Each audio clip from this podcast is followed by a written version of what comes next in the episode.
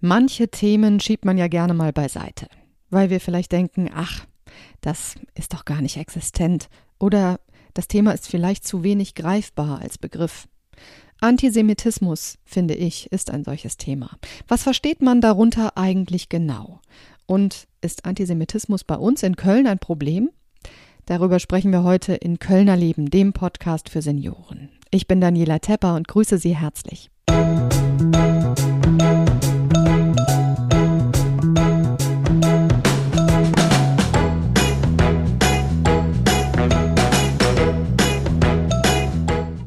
Es gibt ja Begriffe, die hört man immer wieder und man denkt, klar, ich weiß, was das ist.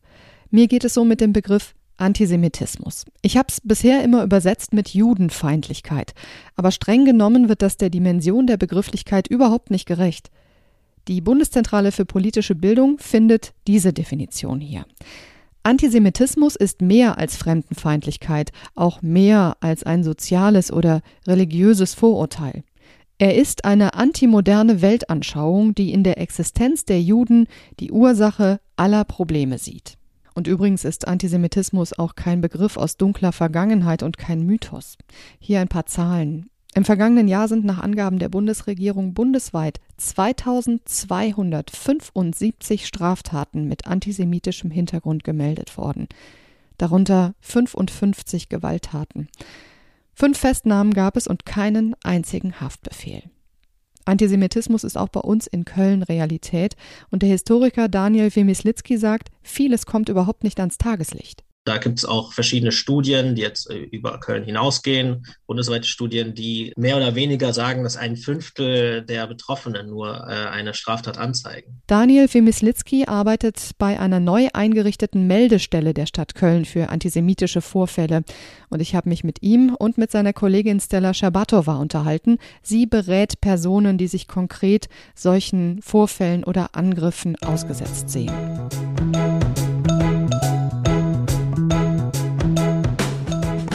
Herr Femislitzki, Sie äh, arbeiten als Historiker bei der mehr oder weniger neu eingerichteten Fachstelle M hoch 2 miteinander mittendrin für Demokratie gegen Antisemitismus und Rassismus. So, jetzt habe ich die ganze, ganze Meldestelle oder Fachstelle komplett ähm, genannt.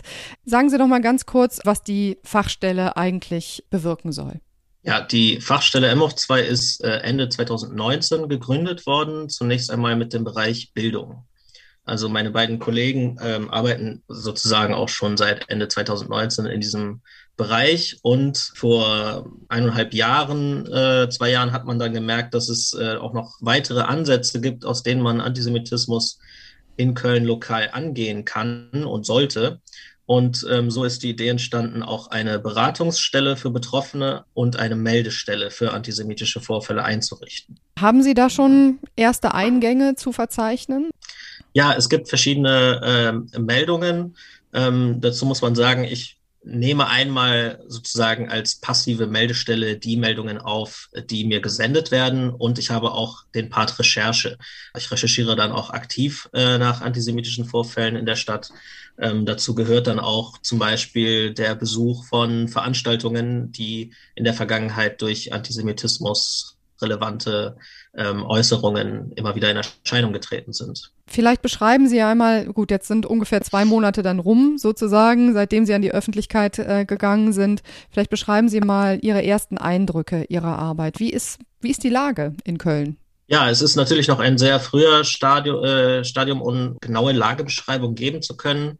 Aber schon in den ersten Wochen und Monaten bestätigt sich eigentlich so ein bisschen unsere Vermutung, ähm, dass es auch in Köln ein, eine riesige Dunkelziffer im Bereich antisemitischer Vorfälle gibt. Ähm, und dass das natürlich insbesondere die Vorfälle betrifft, die strafrechtlich nicht relevant sind, weil diese natürlich an keiner Stelle erfasst werden. Gleichzeitig muss man aber auch sagen, dass auch im Bereich der strafrechtlichen Vorfälle davon auszugehen ist, dass sehr viele Straftaten nicht angezeigt werden.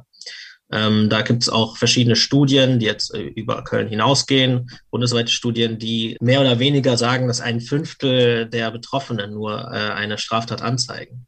Sie sprechen jetzt natürlich von Dunkelziffer, haben jetzt auch noch nicht Jahre Erfahrung sammeln können, aber kann man sagen, dass ähm, vielleicht die betroffenen Personen auch manchmal unsicher sind, ähm, ist das jetzt strafrechtlich relevant? Wohin gehe ich jetzt mit dieser Erfahrung, die ich machen musste, äh, mit dieser Begegnung, die ich hatte? Haben Sie da, haben Sie da schon irgendwie Eindrücke sammeln können? Der Eindruck ist auf jeden Fall der, dass äh, viele Leute, viele Betroffene unsicher sind, ab wann ein Vorfall strafrechtlich relevant wird. Das ist ja auch ähm, für kundige Menschen nicht immer leicht zu unterscheiden. Es ist letztendlich der Richter, der das gerichtlich äh, ja, erkennen kann, ob etwas eine Straftat dargestellt hat oder nicht. Man kann sich bei mir jederzeit melden, wenn man äh, Zweifel hat, ob etwas strafrechtlich relevant ist oder nicht. Genau das ist auch ein, ein Teil der Unterstützung, die ich anbiete ähm, für Betroffene von Straftaten, ähm, zum Beispiel die Suche nach einem Rechtsanwalt und anderen Hilfen, zum Beispiel Umgang mit Behörden und der Antragstellung und so weiter. Mhm. Wir haben aus Ihrem Bildungsbereich der Fachstelle auch ein paar O-Töne nachsprechen lassen von jungen Erwachsenen jüdischen Glaubens, die sich mit Vorfällen auseinandersetzen mussten. Und da würde ich gerne mit Ihnen zusammen mal reinhören. Es gab auch Witze, bei denen ich nicht verstand, worüber die anderen gerade lachen. Ich bin nicht nur jüdisch. Ich bin Emily. Ich bin Studentin. Ich bin ein Mensch, der Musik und Kultur mag. Ich bin so vieles. Jüdisch sein ist ein Teil von mir, ein schöner und wichtiger aber eben einer neben anderem. Man wird einfach viel, viel mehr angeguckt, wenn man eine Kippa in der Öffentlichkeit trägt. Ich bin es leid geworden, immer mehr Blicke abzubekommen. Ich hatte meine Kippa auf dem Kopf. Ich hatte mich bewusst ganz hinten in die U-Bahn gesetzt, damit ich nicht auffalle. Eine größere Gruppe von jungen Männern kam auf mich zu und beschimpfte mich. Da dachte ich, jetzt ist es soweit, dass ich auch körperlich angegriffen werde. Jetzt passiert es. Da hatte ich Angst, vor allem auch, weil ich hinten in der Bahn nicht einfach weglaufen konnte. Zum Glück blieb es bei den Rufen und die Gruppe stieg an einer Haltestelle aus. Für die meisten Menschen sind Juden entweder ausgestorben oder ein völliges Mysterium, was sie nicht wahrnehmen, nicht kennen. Oft ist der Holocaust das Einzige, was Leute mit Jüdinnen, Juden und dem Judentum verbinden. Deshalb wünsche ich mir, dass sich die Menschen mehr mit dem Judentum beschäftigen und in Austausch mit Jüdinnen und Juden gehen. Das waren Stimmen junger Erwachsener, die sich im Rahmen von Bildungsprojekten der Fachstelle M hoch 2 bereit erklärt hatten, Auskunft zu geben. Seit dem Beginn der Arbeit äh, vom Bereich Bildung äh, der Fachstelle M hoch 2 war es ein ja, großes Anliegen, äh, die Perspektiven von Jüdinnen und Juden in Köln ähm, auch selber zu sammeln, aufzunehmen. Und in diesem Rahmen sind dann diese Interviews entstanden, ähm, die auch nach wie vor weitergeführt werden. Also es ist nicht abgeschlossen, dieses Projekt wichtig bei den Interviews war es vor allem Jüdinnen und Juden, die zu Wort kommen, ähm, ja nicht nur auf die Antisemitismus-Erfahrungen äh, zu reduzieren, also nicht nur zu fragen, äh, was ist dir alles passiert, und, sondern auch wirklich als äh, voll, vollständige Person wahrzunehmen mit äh, ganz unterschiedlichen Bezügen auch zur Welt und äh, ganz unterschiedlichen Erfahrungen. Ich kann mir vorstellen, dass es dann auch einfacher wird, von äh, eher unangenehmen Vorfällen auch zu berichten, wenn man äh, das auch in einem anderen Zusammenhang oder als Person in einem anderen größeren Zusammenhang auch gesehen und betrachtet wird. Wie gehen Sie vor, wenn Menschen dann auf Sie zukommen? Sie sind ja für die Dokumentation zuständig. Wie ähm, gehen Sie dann weiter vor, wenn Sie Vorfälle gemeldet bekommen? Also es gibt verschiedene Art und Weisen, wie man einen Vorfall bei mir melden kann. Insbesondere ist da die äh, Meldeseite zu nennen, die auch seit kurzem an den Start gegangen ist. Unter www.antisemitismus-melden.köln kann man Meldungen abgeben. Und dabei ist es nicht notwendig, dass man, also man kann auch anonym melden, beispielsweise. Mhm. Wichtig ist für mich nur, dass es ein, eine, eine Kontaktmöglichkeit gibt, weil in den meisten Fällen ist es so, oder sehr oft jedenfalls, dass es für mich, für die Dokumentation wichtig ist, ähm, ja, Rückfragen zu stellen, um diesen Fall richtig erfassen zu können, mit allen Parametern, die äh, erfasst werden. Insgesamt aber ähm, findet keine Speicherung von, von personenbezogenen Daten statt und, und ähnliches. Mhm. Können Sie uns vielleicht schon zwei, drei Beispiele nennen von antisemitischen Vorfällen, die Sie dokumentieren mussten, durften in den letzten Wochen?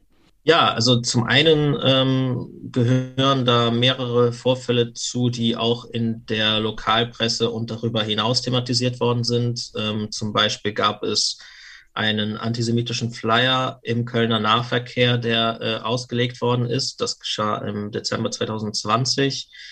Und ähm, also ganz heftige Volksverhetzung wird da betrieben. Und zwar ähm, stand in diesem Flyer äh, drauf, haben wir denn wirklich ein Corona-Problem oder haben wir nicht vielmehr ein Judenproblem? Äh, und dann werden mehrere PolitikerInnen abwertend als Jüdin und Jude bezeichnet und auch mit Elementen ganz verschiedener Verschwörungserzählungen in Verbindung gebracht. Ähm, also dann ist da die Rede von jüdischen Geheimlogen und Bilderbergtreffen und so weiter. Mhm. Und äh, der Flyer endet dann mit dem Satz, je mehr Juden in Politik und Medien, desto übler die Zustände. Das ist also ein äh, recht eindeutigen Fall, eindeutiger Fall auch für äh, Volksverhetzung. Also tatsächlich ein, ein, eine antisemitische Aussage, die, äh, die vom die vom Staatsschutz ermittelt wird, sozusagen. Mhm. Das ist natürlich auch jetzt ähm, in diesem also Corona-Zusammenhang mit Verschwörungserzählungen äh, hat man fast den Eindruck, das wird genutzt, um auf diesen Zug aufzuspringen. Das ist absolut richtig. Also wir haben einmal im Rahmen der sogenannten Corona-Proteste einen, einen, einen, Anstieg an antisemitischen Äußerungsformen. Also es, es scheint irgendwie auch, ähm, dass da Tabus brechen und dass man, dass die, die Grenze des Sagbaren da immer weiter verschoben wird. Ähm, und wir sehen an diesem Beispiel auch, dass sich das nicht äh, beschränkt auf die Versammlungen irgendwo am Rhein oder, oder, oder auf die Telegram-Gruppen, wo die sich tummeln, sondern dass das auch von diesen Orten dann tatsächlich in den öffentlichen Raum rausgetragen wird. Nur für unsere Hörerinnen und Hörer, Telegram ist ein Messenger-Dienst, ähnlich wie zum Beispiel WhatsApp, ähm, der gerne auch von ja, rechtsgerichteten ähm, Gruppen und ähm, unter Umständen eben auch antisemitisch denkenden Gruppen genutzt wird. Da kann ich wirklich sagen, in, in sechs Monaten, wo ich diese Gruppen frequentiere, da ist Antisemitismus omnipräsent und es ist wirklich in sechs Monaten einmal passiert, dass äh, einer antisemitischen Aussage widersprochen worden ist. Ein einziges Mal. Wahnsinn. Und sonst wird es da stehen gelassen. Es ist äh, wirklich absoluter Wahnsinn. Es gibt ein, ein Video, was dort geteilt worden ist mit dem Titel Alle dienen Israel, Merkel ist Juden. Ähm, man sieht bei Telegram am Symbol unten rechts, wie viele Leute sich dieses Video angeguckt haben. Und das war bei diesem Video allein 25.900 Mal. Die Reichweite ist enorm. Das ist etwas, was man immer wieder unterschätzt. Danke für die Eindrücke. Damit gehen wir jetzt mal auf die Beratungsseite, in den konkreten Beratungsmodus sozusagen in Ihrer Fachstelle. Vielen lieben Dank.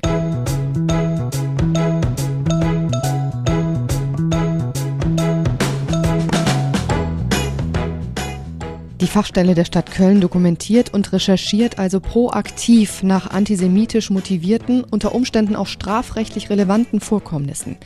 Die Fachstelle bietet Betroffenen aber auch ganz konkret Hilfe an. Stella Schabatova ist Psychologin und direkte Ansprechpartnerin für Hilfesuchende. Ich versuche in diesem Kompetenzbereich eine Beratung bieten, die in geschützte Räume findet statt an. Und es geht hier nicht nur um Einzelberatung, sondern um Gruppenberatungen auch. Das Angebot äh, richtet sich an Menschen, äh, die von Antisemitismus bedroht oder betroffen sind, sowie deren Umfeld. Es werden nicht nur Menschen beraten, die jüdisch positioniert sind oder die sich als Jüdinnen und Juden definieren, sondern all jene, die Antisemitismus ausgesetzt waren oder beziehungsweise sind. Äh, gerade vor kurzem habe ich einen Anruf gekriegt von einer Dame, die hat gesagt, ich bin keine Judin, aber ich vermute, dass es geht in meinem Fall, was ich jetzt euch beschriebe, über latente Antisemitismus. Man kann sich also an Sie wenden, wenn man vielleicht auch erstmal nur eine Frage hat. Also Sie sagen ja auch selber, wir möchten ein sehr niederschwelliges Angebot äh, bieten. Genau. Das heißt, man, man braucht sich nicht ähm, zu schämen, in Anführungszeichen, oder zu scheuen, mit ihnen Kontakt aufzunehmen. Auf keinen Fall. Man muss, mhm. man muss, kann, soll, wie sie wollen, äh, an mich wenden. In jedem Fall, wenn sie Vermutung haben, dass es mit Antisemitismus äh, was zu tun hat. Ich kenne so diese Probleme nicht nur von draußen, sondern von innen. Mhm. Ja. Ich bin selber Judin und habe auch so selber vieles äh, erlebt. Leider sieht so aus, dass Antisemitismus wird jetzt als Normalität in verschiedene ähm, gesellschaftliche so ähm, Kreise Ja. betrachtet. Ja? Besonders wenn wir nehmen Bereich Schule. Ich kann so äh, einfach so Erfahrung mit meinen Kindern erzählen. Ja, gerne. Ja? Die haben damals in dem Gymnasium erlebt. Ähm, eigentlich, es war nie Thema bei uns in der Familie. Bis ich so einmal ähm, äh, beraten habe, eine Familie, die mh, deren Kind äh, in der Schule wurde antisemitisch gemobbt. Für mich selber, es war ein Schock. Mhm. Weil meine Kinder haben nie mir erzählt, dass etwas da in der Schule passierte. Und als ich äh, so das gehört habe und mit den Familien gearbeitet habe und versuche Familien zu unterstützen, dann komme ich nach Haus äh, und frage bei meinen zwei Kindern, zwei Mädchen, ob es bei ihrer Schule so genauso gleiche passierte. Und Mhm. sie sagen mir, Mama, es war unser Alltag. Wir haben das äh, nur mit dir nicht gesprochen, weil wir können uns selber wehren. Wir haben nie so versteckt, dass wir Juden sind. Ja, weil ich habe so, ich habe auch im Kopf, dass ich habe äh, für verschiedene Klassen selber als Mama äh, diese Besuche der Synagogen organisiert. Ja, deswegen, es war bewusst, dass meine Kinder jüdisch sind. Und sie haben so jüdische Religion besucht, so und so weiter und so fort. Deswegen, es war in Schule präsent, dass sie jüdisch sind. Mhm. Und sie Ja. haben gesagt so, äh, ey du Jude oder ey du jüdische Schlampe oder was die Juden äh, mit uns äh, Arabern da in Palästina machen, das ist leider war Alltag für meine Kinder. Und ich habe als Mutter das nicht erlebt. Ich erzähle das, weil das ist so genauso die Fälle, nicht weil ich das erlebt habe, weil Okay. es ist typisch, was die Menschen erleben haben. Und selbstverständlich, niemand mit solcher Sache kommt zum Polizei und sagt, ich wurde so antisemitisch geprägt. Wunderbar, dass Sie auch aus eigener Betroffenheit berichtet haben, weil das macht Sie ja quasi ähm, auch zu einer sehr authentischen Gesprächspartnerin für potenziell Ratsuchende. diese Biografieerfahrungen, als wir so viele ähnliche Weise erlebt haben, ja, das vereinigt uns und das so macht dieser vertrauliche Raum, wo die Menschen können so mehr erzählen al- als einfach so bei irgendwelchen Antidiskriminierungsbüro oder bei Polizei. Wenn Sie nun Nachfragen haben oder sich auch weitergehend informieren möchten über die Arbeit der Fachstelle M hoch 2, dann können Sie das tun auf der Homepage www.antisemitismus-melden.köln. In der neuen Ausgabe unseres Magazins Kölner Leben besuchen wir auch eine jüdische Familie. Anlass ist unser Themenschwerpunkt 1700 Jahre jüdisches Leben in Köln. Ich bin Daniela Tepper und wünsche Ihnen eine gute Zeit. Bis demnächst hier im Kölner Leben.